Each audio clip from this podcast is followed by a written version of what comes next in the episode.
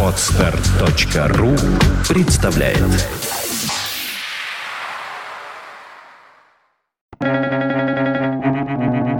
Свободное радио Компьюлента Мы пчелы невидимого. Мы неистово расхищаем видимый мед для того, чтобы собрать его в огромных золотых сотах невидимого. Райнер Мария Рильке.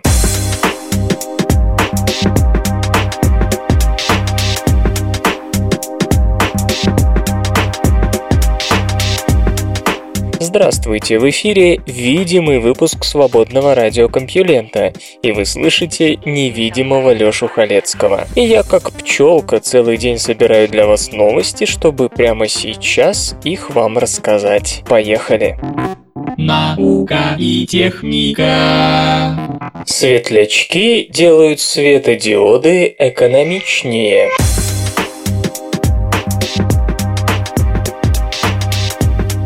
Многие насекомые развили в себе необычные световые навыки. Фруктовый жучок обладает ярко-зеленым блеском, благодаря способности селективно отражать свет, а глаза простого мотылька содержат антиотражающие структуры, позволяющие собирать максимальное количество падающего света, что дает возможность насекомому вести ночной образ жизни.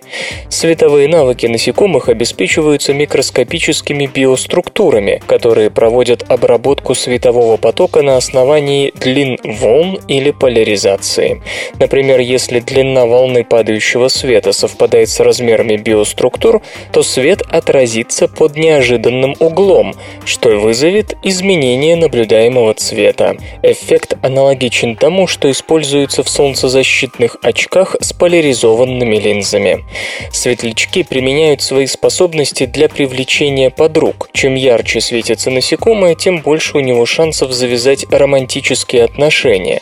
Биосветовые наноструктуры, светоотражатели, располагаются на внешней стороне больших фотогенных клеток, помогая посылать световой сигнал максимальной мощности в окружающее пространство за счет снижения оптического импеданса между воздухом и фотогенными клетками. И вот итог. Использование такой, казалось бы, сложной структуры позволяет генерировать максимум света при минимуме энергозатрат затрат. Как выясняется, все культивирующие биолюминесценцию насекомые применяют собственные, не менее эффективные версии таких наноструктур. Можно только догадываться, сколько миллионов лет ушло на их эволюционное конструирование. Ученые из Корейского института науки и техники, Южная Корея, попробовали воспользоваться результатами исследований, проведенных самой природой, и применили подобные наноструктуры при создании более экономичных и ярких светодиодов. Они с максимальной точностью провели измерение светоотражателей светлячков с помощью электронного микроскопа, а затем воссоздали реплики этих наноструктур на поверхности светодиодной лампочки. Тут хочется заметить, что повторить размер, обвести по контуру – это еще не значит сделать что-то стоящее, копировать тоже надо с умом. Светоотражатели светлячков представляют собой клетки, заполненные кристаллами мочевой кислоты. Эти клетки и эти кристаллы эволюционировали миллионы лет, чтобы достичь идеала. Неужели кто-то мог подумать, что содержимое клеток не играет особой роли? К сожалению, подобный образ мышления, бездумное поверхностное копирование, еще долго будут сдерживать настоящий научно-технический прогресс в Азии. Подход в лоб принес 3% прироста светимости по сравнению с простым светодиодом. Достижение, прямо скажу, не астрономическое, но ученые не унывают, полагая, что им вот-вот удастся прибавить еще чуть-чуть. Выявлен, возможно, крупнейший демографический взрыв в древней истории.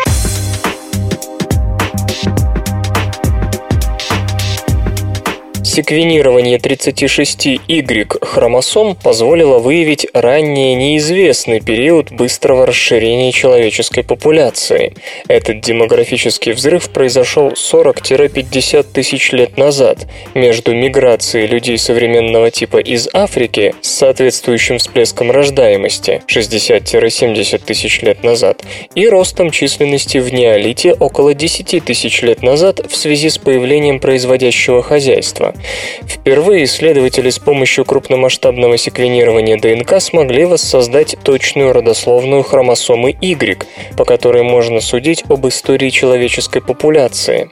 Поскольку Y-хромосома встречается только у мужчин, ее история и эволюция легко поддаются изучению и интерпретации.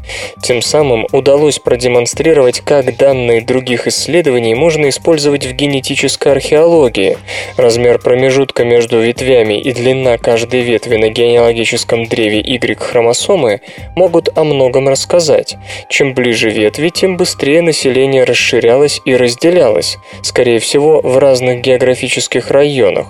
Чем длиннее ветви, тем дольше группы были разделены. Мы всегда считали, что миграция людей из Африки была самым крупным расширением популяции людей современного типа, но теперь этот постулат под вопросом, отмечает ведущий автор исследования Вэй Вэй из Института Сенгера, Великобритания и Западно-Китайского университета медицинских наук. То расширение остается самым крупным с географической точки зрения, но вторая волна связана с намного более активным ростом численности. Что же такого происходило 40-50 тысяч лет назад? У археологии нет однозначного ответа. Возможно, дело в том, что выйдя из Африки, люди поначалу двигались вдоль береговой линии Азии в Австралию и Европу, а затем постепенно адаптировались к новым условиям и стали активно расселяться вглубь континента, где обилие ресурсов и широкие просторы способствовали демографическому взрыву.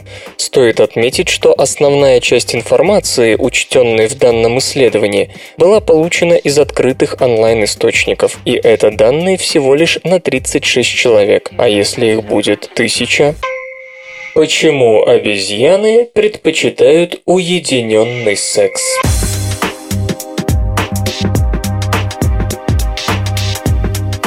Если кому-то вдруг придет в голову заняться сексом в публичном месте, долго это продолжаться не будет. Любящихся быстро повяжут за нарушение общественного порядка. Да и вряд ли им вообще удастся далеко продвинуться. Внимание возмущенной общественности будет, так сказать, сбивать с настроения. Да и кому вообще придет такое в голову? Стыдно же. Но это у людей. А как с публичным сексом у приматов? Зоологи из биомедицины медицинского центра исследований приматов Нидерланды выясняли этот вопрос на примере макак-крабоедов. Эти обезьяны живут большими сообществами, в которых много и самцов, и самок. Спаривайся не хочу. Однако макаки предпочитают стыдливо прятаться по кустам, подальше от глаз товарищей по стае. Исследователей же интересовало, намеренно ли обезьяны ищут уединение или просто так получается. Зоологи наблюдали за группой из 27 обезьян, обитающих при научном центре. В первую очередь ученых интересовали случаи прерванного секса и как это зависело от поведения других обезьян разного пола и социального статуса, ставших свидетелями интимной сцены. Внимание обращалось и на то, склонны ли обезьяны приставать друг к другу с непристойными намерениями в общественном месте. В итоге удалось выяснить, что склонность макак к интимному уединению действительно подкрепляется агрессивным поведением их товарищей. Самец или самка, увидев совокупляющуюся пару, постараются принять любые действия, чтобы нарушить деликатный процесс. Поэтому обезьяны чаще занимаются этим там, где не слишком велик риск, что на них случайно наткнется свидетель. Объяснять это моральными установками, разумеется, нельзя. Как пишут зоологи, здесь мы имеем дело с обычным проявлением естественного отбора. Самец или самка препятствуют репродуктивному успеху своих конкурентов. При этом, что любопытно, макаки не сбегают в кусты специально. То есть все зависит от того, где они находятся. Если обезьяны забрели на периферию группы, то почему бы не заняться сексом там. Если же они сидят в поле зрения альфа-самца или альфа-самки, то своих сексуальных стремлений никак не проявляют и не зовут выбранного партнера уйти от внимания окружающих. То есть для секса необходимо уединиться, но специально за уединением никто не гоняется. И тут довольно трудно удержаться от того, чтобы не провести параллели со строгими блюстителями морали вида Homo sapiens. Оставим в покое неприкрытый секс, но кто не не видел и не слышал осуждающих жестов и слов в адрес, например, целующейся парочки или слишком короткой мини-юбки? И не слышится ли в этом осуждении голос нашего далекого обезьяннего предка, который беспокоится, как бы его не обошли на репродуктивном поприще? Железо и гаджеты. Intel проектирует 48-ядерный процессор для смартфонов.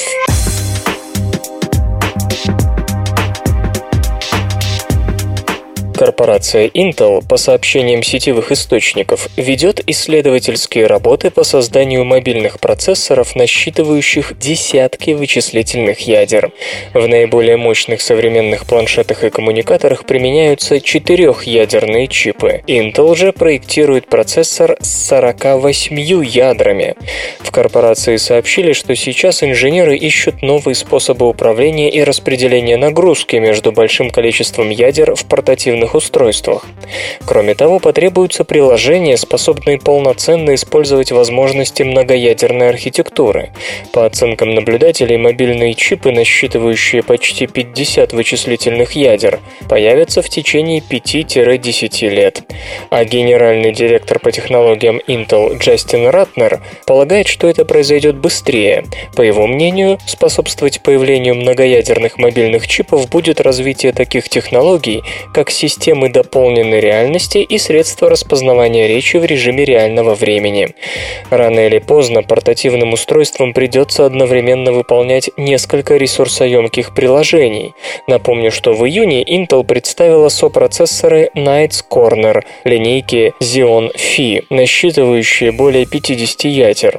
Изделие выполнено на архитектуре Many Integrated Core MIC, которая предусматривает объединение традиционных x86 86 совместимых ядер со специализированными ядрами для повышения эффективности выполнения параллельных вычислений. Текущие решения Xeon Phi рассчитаны на мощные вычислительные комплексы. AUO создала дисплей для смартфонов с самой тонкой в мире рамкой.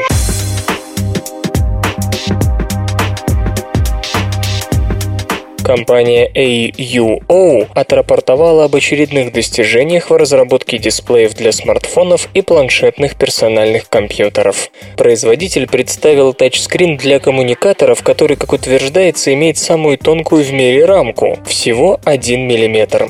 При изготовлении применяется технология низкотемпературного поликристаллического кремния – LTPS. Панель обладает диагональю 4,46 дюйма. Ее разрешение составляет составляет 720 на 1280 пикселов.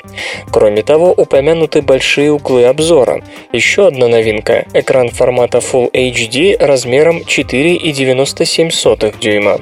Эта панель, также произведенная по LTPS методике, обладает разрешением 1080 на 1920 точек, а количество пикселов на дюйм равно 443.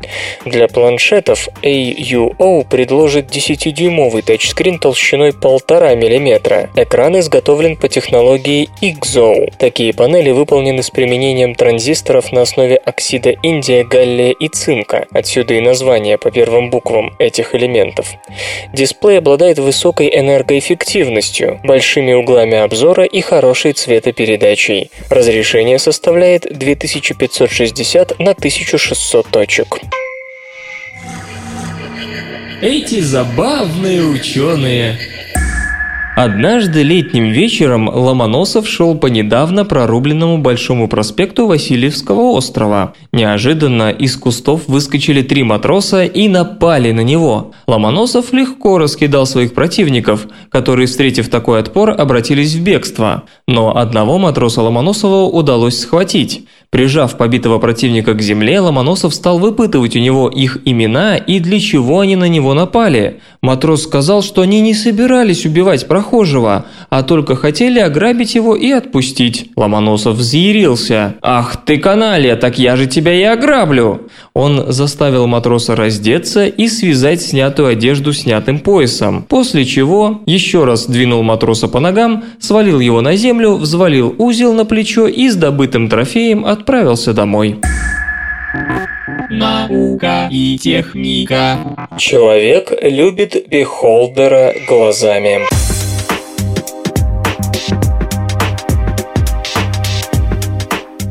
Подземелье не видно ни зги, пока не загорается факел. Ваши худшие опасения подтвердились. Перед вами Бехолдер.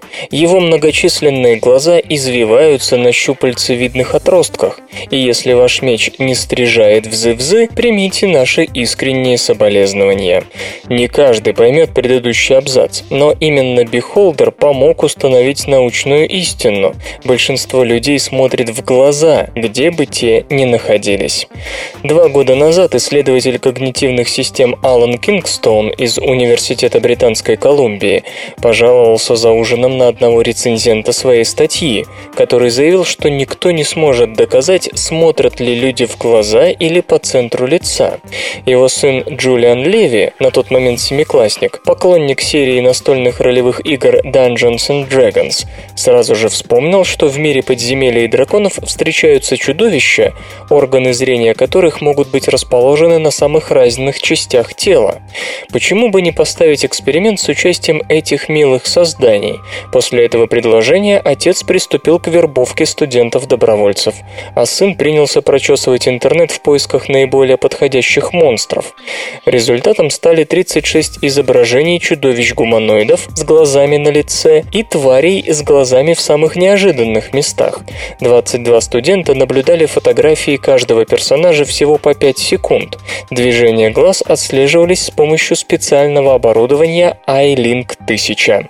Господин Кингстон и его соавтор Том Фаулшем из Университета Эссекса, Великобритания, анализируя результаты, пришли к выводу, что участники эксперимента первым делом смотрели на середину головы, но затем их взгляд приковывали глаза монстра, где бы они ни находились. Возможно, полагают ученые, эта способность развилась появилась у наших предков для быстрого и тихого общения. Например, таким образом можно моментально получить информацию о возрасте человека, его здоровье и эмоциях, готов ли он к обмену опытом, флирту, серьезным отношениям, нет ли в его взгляде угрозы. Кстати, известно, что дети с аутизмом избегают смотреть в глаза, и их пытаются научить держать зрительный контакт. Быть может, они просто не умеют находить глаза собеседника. Разумеется, это лишь начало. Участникам эксперимента показывали обыкновенные картинки, тогда как в трехмерном мире общение с помощью взглядов намного более сложная игра, чем Dungeons and Dragons. Тяжелое детство заставляет мужчин чаще предавать.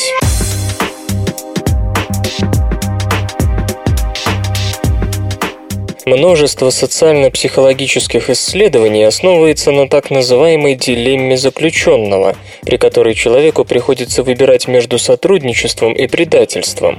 Кратко ее можно описать так. Представьте, что вы грабитель, и вас с товарищем поймала полиция. Если вы оба будете молчать, вас посадят на месяц. Если вы сдадите товарища, он сядет на два года, а вас немедленно отпустят. Но если вы оба решите сдать друг друга, то оба же сядете на год.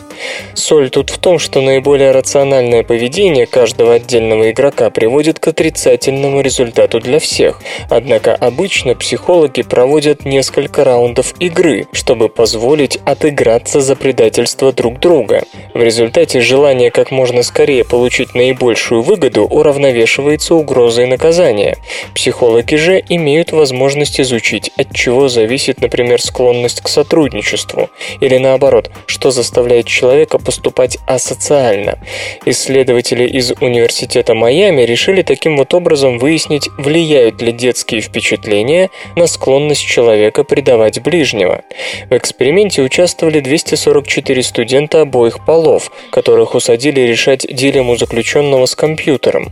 Испытуемым говорили, что они играют с живым человеком, однако на деле их партнером-противником был персональный компьютер, запрограммированный способный повторять предыдущее действие человека. После этого каждый участник отвечал на вопросы о собственном детстве, каков был социально-экономический статус семьи, сталкивался ли он с пренебрежением к себе, чисты ли были в доме скандалы и так далее и тому подобное. Кроме того, у подопытных выясняли, как они относятся к кодексу чести, считают ли, например, что бывают такие ситуации, когда за честь нужно сражаться. Как пишут психологи, у женщин решение дилеммы заключенного никак не зависело ни от социального статуса, ни от погоды в доме во времена детства. У мужчин же обнаружилась четкая зависимость. Если детство прошло на фоне скандалов и ссор, причем не обязательно в семье, но хотя бы у ближайших соседей, то такой человек с большой вероятностью сдаст своего товарища в обмен на ближайшую выгоду. Причем это сопровождается повышенным вниманием к вопросам честности и чести. Если партнер продаст его первым, то он с особенной силой будет жаждать возмездия. При этом социально-экономический статус семьи никакого влияния на мужчин опять же не оказывал. Столь парадоксальное сочетание готовности к предательству и повышенное внимание к вопросам чести – это на самом деле проявление одного и того же социального типа поведения. Точнее, асоциального. Психологи описывают мотивирует эту установку хорошо известной фразой «Живи быстро, умри молодым». Если человек с ранних лет не знал стабильных отношений, то для него нет никакого смысла рассчитывать на отдаленное будущее. Он ждет эффекта от своих поступков прямо сейчас. Он скорее рискнет получить все и сразу, нежели захочет жертвовать собой во имя каких-то эфемерных социальных отношений. Так что если вам придет в голову сколотить банду, то прежде всего попросите приятелей рассказать о своем детстве. Самыми преданными вам станут те, кто вырос у заботливых, спокойных и любящих родителей. Своими успехами анатомия обязана похитителям трупов.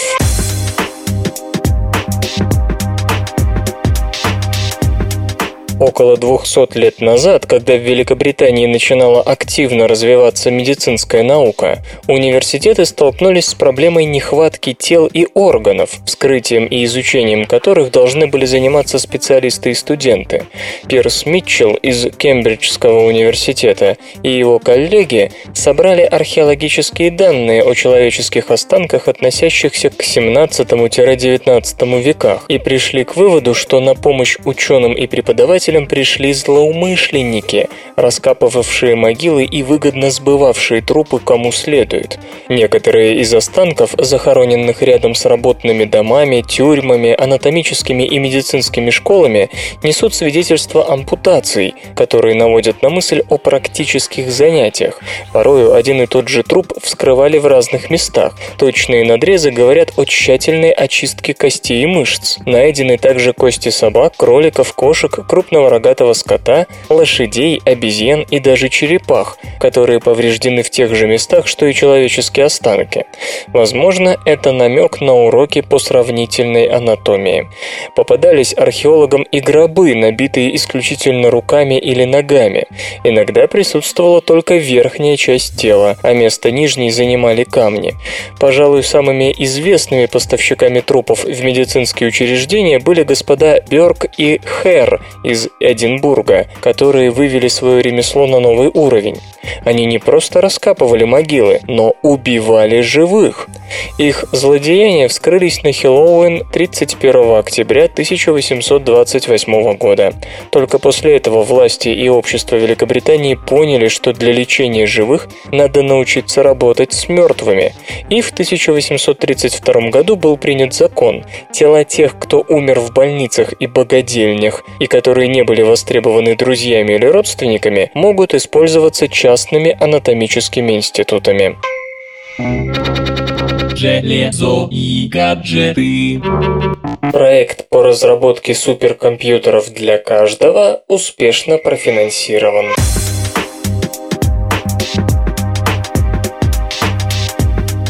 Компания Adapteva через сайт Kickstarter набрала необходимую сумму для притворения в жизнь проекта Parallella. Инициатива предусматривает разработку суперкомпьютеров для каждого. Такие устройства по задумке Adapteva будут отличаться небольшими размерами, но высокой энергетической эффективностью. Предполагается, что в основу Parallella лягут двухъядерный процессор с архитектурой ARM и специализированный акселератор Epiphany с 16 ядрами. Мини-компьютер получит 1 гигабайт оперативной памяти, слот для карт microSD, сетевой адаптер Gigabit Ethernet, два порта USB 2.0 и интерфейс HDMI. Его размеры составят приблизительно 85 на 53 мм. Через краудфандинг ресурс Kickstarter планировалось привлечь не менее 750 тысяч долларов. Проект поддержали в общей сложности почти 5000 человек, а набранная сумма составила около 900 тысяч. После начала массового производства продавать мини-компьютеры параллельно компания Adapteva намерена за 99 долларов. Вместе с тем участникам проекта не удалось взять вторую намеченную планку – 3 миллиона долларов. Получив эти деньги, Adapteva рассчитывала выпустить компьютер с 64-ядерным ускорителем Epiphany. Пока, похоже, придется ограничиться 16-ядерной версией. Музычный перапынак. Сегодня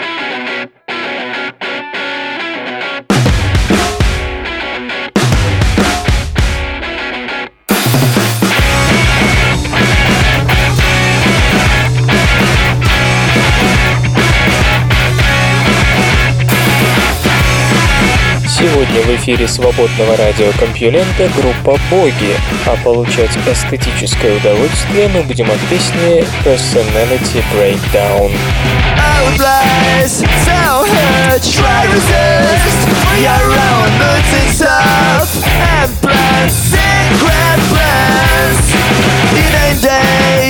Life's so ridiculous Should I be dangerous? Although the shepherd stop I don't know what's for. You still reject me, fling me on the floor. I don't know what's for. You still reject me,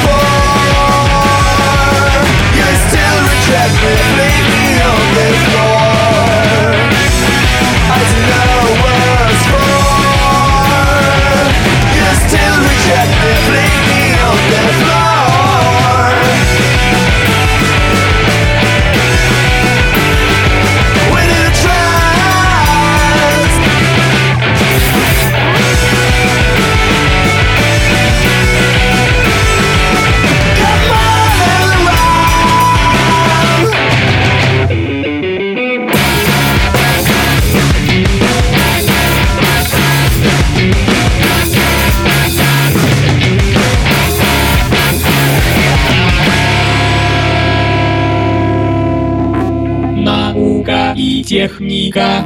Летучим рыбам пришлось возникнуть еще в среднем триасе.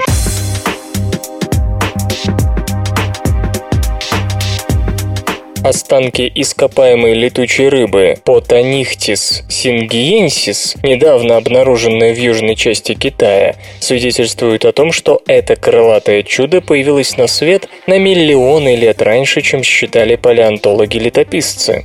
Морские хищники пытаются загнать добычу к поверхности океана, где пути к отступлению будут перерезаны. И тут происходит неожиданное. Рыба внезапно выходит в космос и спасается.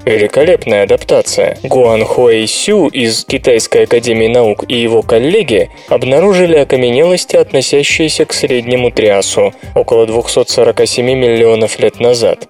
До этого наиболее ранними экземплярами были образцы позднего триаса, примерно 230 миллионов лет назад, из Австрии и Италии. Создание обитало в так называемом море Янцзы в бассейне океана Палеотетис, который занимал место Индийского океана и Южной Азии. Современные летучие рыбы снабжены двумя или четырьмя крыльями, жесткими плавниками, которые позволяют им развивать в воздухе скорость до 72 км в час, преодолевая 400 метров за 30 секунд. Китайская окаменелость, а современные летучие рыбы не являются ее потомками, имеет четыре крыла, пару очень больших грудных плавников и глубоко раздвоенный хвостовой, причем нижняя часть последнего сильнее верхней, а это означает, что рыба могла развить нужную скорость и выпрыгнуть из воды. По-видимому, она также была в состоянии относительно долго парить и совершать довольно сложные воздушные маневры. Сам факт необходимости спасаться столь нетривиальным образом говорит о том, что морская жизнь на удивление быстро восстановилась после массового пермского вымирания, где-то 252 миллиона лет назад. Судя по наличию останков ихтиозавров в той же области, рыба убегала в том числе от этих рептилий. Кроме того, современные летучие рыбы едва ли могут подняться в воздух при температуре ниже 20 градусов. Скорее всего, это справедливо и для древних, и подтверждает гипотезу о том, что в среднем триасе на востоке океана Палеотетис было жарковато. Глаза зверей подтвердили их ночное происхождение.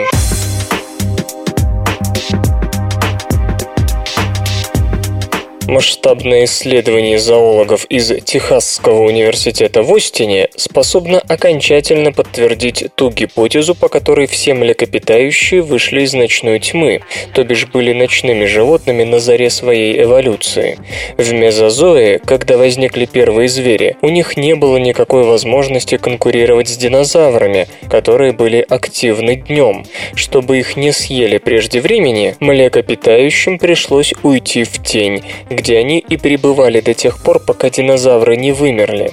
Подтвердить эту гипотезу зоологи смогли, сравнив строение глаз у 266 современных видов млекопитающих. Среди них были как те, что активны днем и ночью, так и животные, предпочитающие строго дневное время суток. Глаза тех и других сравнивали по соотношению площади роговицы и длины глаза. Это важный параметр, от которого зависит светочувствительность органа зрения и способность способность четко видеть окружающее. Оказалось, что разницы в этом параметре у разных видов млекопитающих нет, то есть глаз в этом смысле устроен одинаково и у дневных, и у полуденных видов. При этом, как пишут исследователи в журнале Proceedings of the Royal Society B, такое соотношение размера роговицы и длины глаза чрезвычайно напоминало аналогичную величину у ночных ящериц и ночных птиц. То есть все млекопитающие, независимо от своего нынешнего нынешнего образа жизни, все еще несут в себе наследство далеких ночных предков. У рептилий и птиц такой проблемы уворачиваться от дневных динозавров не было, поэтому у них дневные и ночные виды по строению глаз отличаются довольно сильно. 65 миллионов лет назад, в конце мезозоя, динозавры исчезли, и млекопитающие вышли из тени, но жесткой нужды переделать глаза так, чтобы они приобрели острое дневное зрение у зверей зверей не было. Лишь одна группа млекопитающих озаботилась дневной специализацией зрения – человекообразные приматы. Как и у дневных птиц и дневных рептилий, у человекообразных обезьян небольшая площадь роговицы относительно длины глаза. По мнению ученых, это связано с тем, что приматы при их дневном образе жизни сильнее зависят от зрения. Действительно, с плохим дневным зрением обезьяны и предки человека вряд ли смогли бы научиться совершать сложные движения движения, необходимые для овладения орудиями труда. Как звери фокусируются на нужном запахе?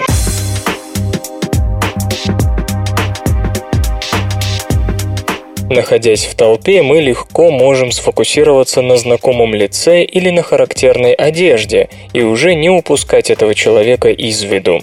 Примерно так же поступают животные, только в их случае следует говорить о толпе запахов. Благодаря своему намного более острому, чем у человека обонянию, животные могут чувствовать великое множество ароматов. И среди них нужно как-то ориентироваться, нужно уметь концентрироваться на запахе пищи или угрожающем запахи хищника. Если они затеряются в гуще других, зверь или не сможет добыть себе пропитание, или сам попадет кому-нибудь на обед. Гипотеза о том, как млекопитающие фокусируют свое обоняние, существует давно, но получить экспериментальные данные, которые позволяют представить этот процесс более или менее полно, удалось только сейчас. Исследователи из Чикагского университета выяснили, что слизистая обонятельного эпителия крыс с разной скоростью впитывает запах, запахи. Одни довольно быстро достигают нужной концентрации и возбуждают рецепторы, другие, наоборот, медленно. С другой стороны, принюхиваясь, крысы меняют скорость потока воздуха через обонятельные пути и тем самым заставляют более интенсивно работать только определенный вид рецепторов, настроенных на конкретные запахи. Исследователи обучали крысу реагировать лишь на определенный запах, и если крыса правильно его угадывала, то получала сладкое угощение.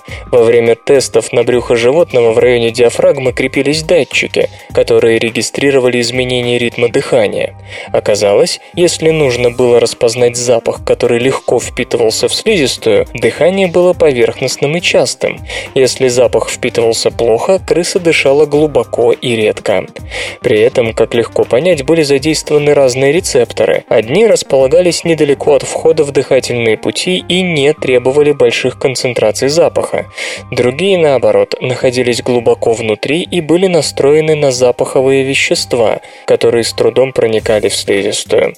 Главный вывод, который делают исследователи, в том, что фокус на определенном запахе зависит не только и не столько от типов и комбинаций рецепторов, сколько от обонятельного поведения животного, от того, как зверь дышит, принюхивается и так далее. Словом, регулирует поток воздуха через обонятельные пути. Это полная аналогия с тем, как мы выискиваем в толпе знакомое лицо, ведь наша способность заметить определенного человека и не выпускать его из виду тоже мало зависит от того, какие фоторецепторы у нас в данный момент работают, и определяется тем, как и куда мы смотрим. Железо и, и, и, гаджеты.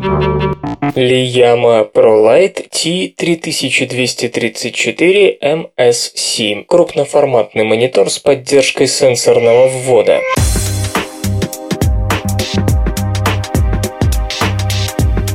Компания Liyama представила на российском рынке монитор ProLight T3234 MSC формата Full HD с поддержкой сенсорного управления. Панель выполнена по проекционно-емкостной технологии, которая основана на использовании сенсорной сетки из тончайших проводников, наклеенных на стеклянную поверхность. Прикосновение распознается по изменению электрических характеристик сенсорной сетки, когда пользователь дотрагивается до стекла. Возможно управления как при помощи пальцев, так и посредством магнитного пера. Диагональ равна 31,5 дюйма, разрешение 1920 на 1080 точек. Контрастность составляет 3000 к 1, яркость 315 кандела на квадратный метр. Углы обзора по горизонтали и вертикали достигают 178 градусов, время отклика матрицы 6,5 миллисекунд. Панель оборудована динамиками мощностью 8 Вт, интерфейсами D-Sub, DVI-D и USB. Основными областями применения новинки названы игровые системы, интерактивные цифровые киоски и презентационные комплексы. Продажи модели ProLight T3234 MSC начнутся в ноябре. Ориентировочная цена 82 тысячи рублей.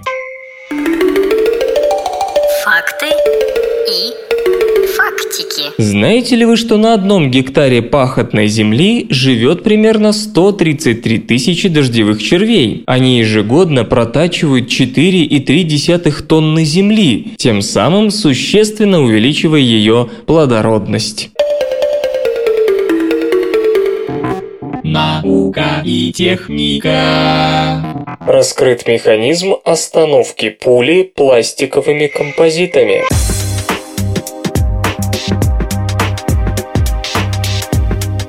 До последнего времени было совершенно неясно, как именно пластики при их невысокой массе умудряются остановить пулю без возникновения трещин в самом материале. Вот как комментирует ситуацию Нед Томас из Университета Райса. Экспериментально все работало просто замечательно, но с теоретической точки зрения никто не знает почему. Чтобы разобраться с механизмом остановки пули без образования трещин в броне, Джа Хван Ли из того же вуза создал миниатюрную систему, моделирующую столкновение пенополиуретана с объектом на высокой скорости. Мишень в ней упрощенно изображала реальные пластики, перемещающиеся слои нанометровой толщины, состоявшие как из полистирола, так и из полидиметилсилоксана. Первые слои были твердыми, вторые значительно мягче. Обстрел велся кварцевыми гранулами диаметром 3400 нанометров, разогнанными лазером до скоростей более 1 км в секунду. Как оказалось, при попадании такой нанопули в пластик, его слои сначала сплющиваются, а затем вместо того, чтобы трескаться, смешиваются и начинают плавиться. Переход в жидкое состояние поглощает у прилегающего к пуле вещества массу энергии, которая по сути происходит именно от пули. Температура пластика в слоях, прилегающих к кварцевому зерну, достигала 3000 градусов по Цельсию. Продлись такое состояние не наносекунды, а хотя бы десятые доли секунды, и материал сгорел бы. Но краткость процесса полностью исключает такую возможность. Казалось бы, ну и что? Давно известно, что некоторые пластики при одинаковой массе останавливают пули и снаряды лучше, чем сталь. Отсюда и цельнопластиковые БМП, и ультравысокомолекулярные полиэтиленовые бронежилеты с касками, экспериментально прорабатывающиеся в целом ряде стран. Однако, как отмечают исследователи, пока проектирование подобной брони шло по пути проб и ошибок, далеко не самому оптимальному. Выяснив теоретический базис столь необычного поведения материалов при попадании в них высокоскоростных объектов, можно будет специально проектировать пластики и композиты на их основе, заранее закладывая в них эту возможность.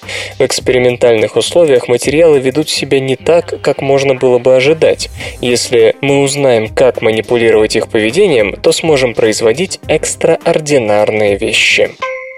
Самовосстанавливающийся бетон готовится к полевым испытаниям.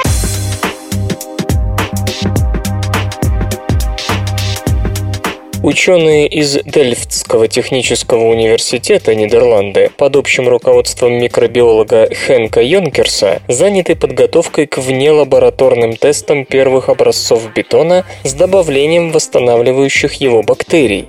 Несмотря на обнадеживающие результаты, полученные в тиши кабинета, проблемой пока остается защитное покрытие бактериальных гранул.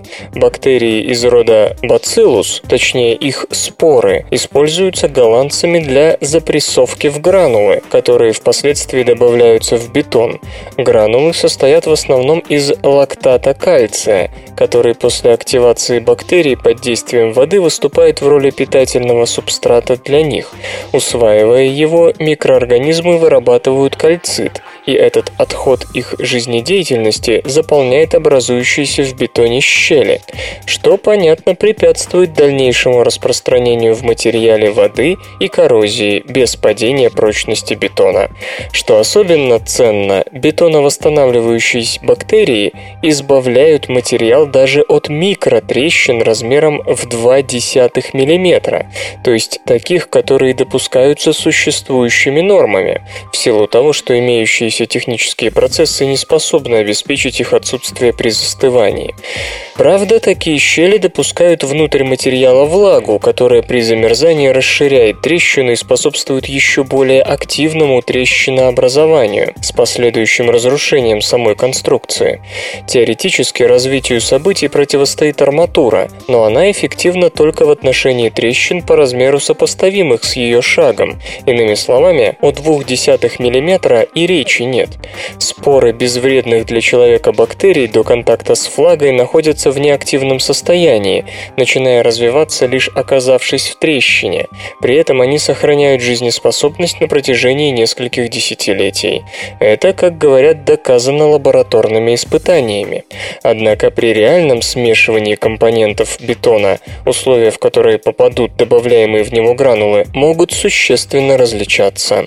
Поэтому, отмечают исследователи, нужно обеспечить гранулам недорогую, но эффективную оболочку. Именно ее испытания и являются ключевыми для проверки экономической целесообразности внедрения инновационного материала. Если все пойдет хорошо, продукт может появиться на рынке уже через 2-3 года. И последнее. Даже если новый материал окажется на 50% дороже используемых бетонов, это увеличит стоимость строительства всего на 1-2%, уверяют изобретатели, намекая на то, что это значительно меньше расходов на ремонт конструкции. Создан новый сверхпроводник в семействе селенидов железа.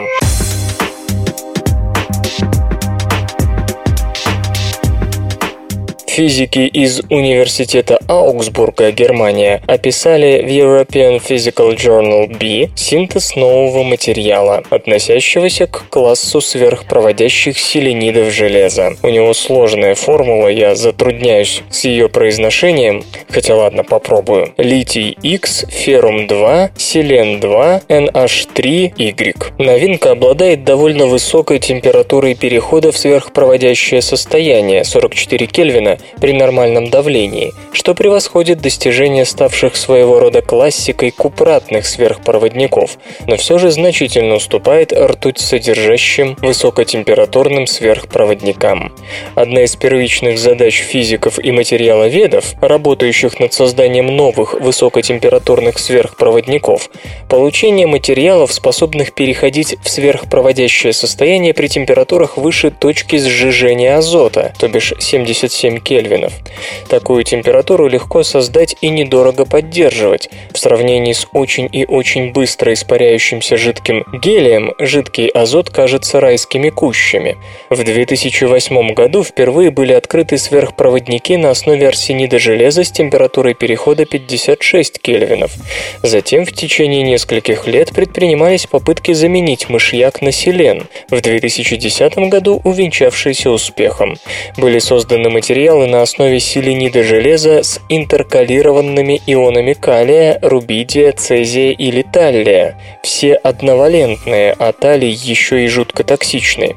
К сожалению, ни один представитель этого семейства железных халькогенидных материалов так и не смог даже близко подобраться к арсенидным аналогам, остановившись на максимуме в 32 Кельвина.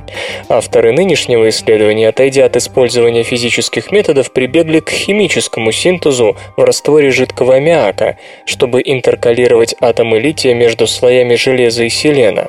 Подобно тому, как смешение компонентов коктейля способно привести к получению совершенно нового вкуса, перемешивание всех реагентов в течение нескольких часов в жидком аммиаке позволило создать продукт с абсолютно новыми сверхпроводящими свойствами, которые контролируются электронным допингом и растяжением кристаллической структуры селенида железа.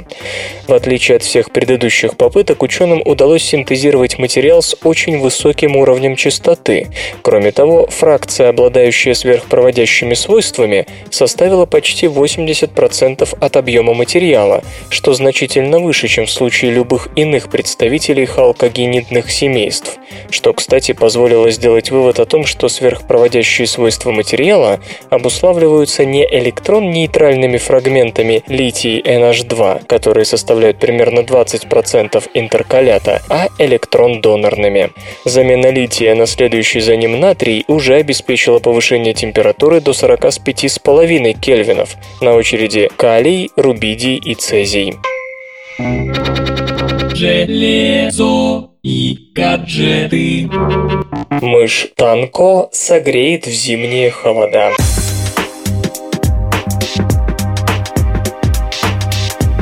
Компания Tanko подготовила к предстоящему зимнему сезону оригинальную компьютерную мышь U-Shot M04 со встроенным подогревом. Манипулятор оснащен нагревательным элементом, позволяющим поддерживать температуру на поверхности корпуса от 35 до 45 градусов Цельсия. По задумке конструкторов, это повысит комфорт работы в холодное время года. При желании мышь можно взять в две руки, чтобы согреть ладони. Подключение Подключение к компьютеру осуществляется посредством USB-интерфейса. Специальный блок управления, расположенный на полутораметровом кабеле, позволяет регулировать интенсивность нагрева или отключать его полностью. Манипулятор наделен четырьмя кнопками и колесом прокрутки. Разрешение оптического датчика 1600 точек на дюйм. Весит новинка около 80 граммов. Приобрести U-Shot M04 можно будет по ориентировочной цене в 20 долларов. Напомню, Напомню также, что недавно была представлена мышь Bizarre Massage Mouse со встроенным массажером. Устройство покажут на выставке Consumer Electronics Show 2013. Свободное радио Компьюлента.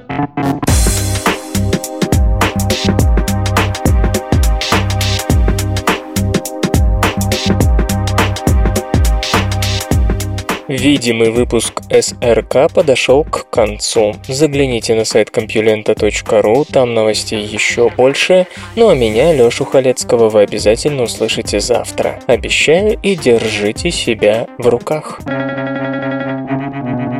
Свободное радио Компьюлента. Скачать другие выпуски подкаста вы можете на podster.ru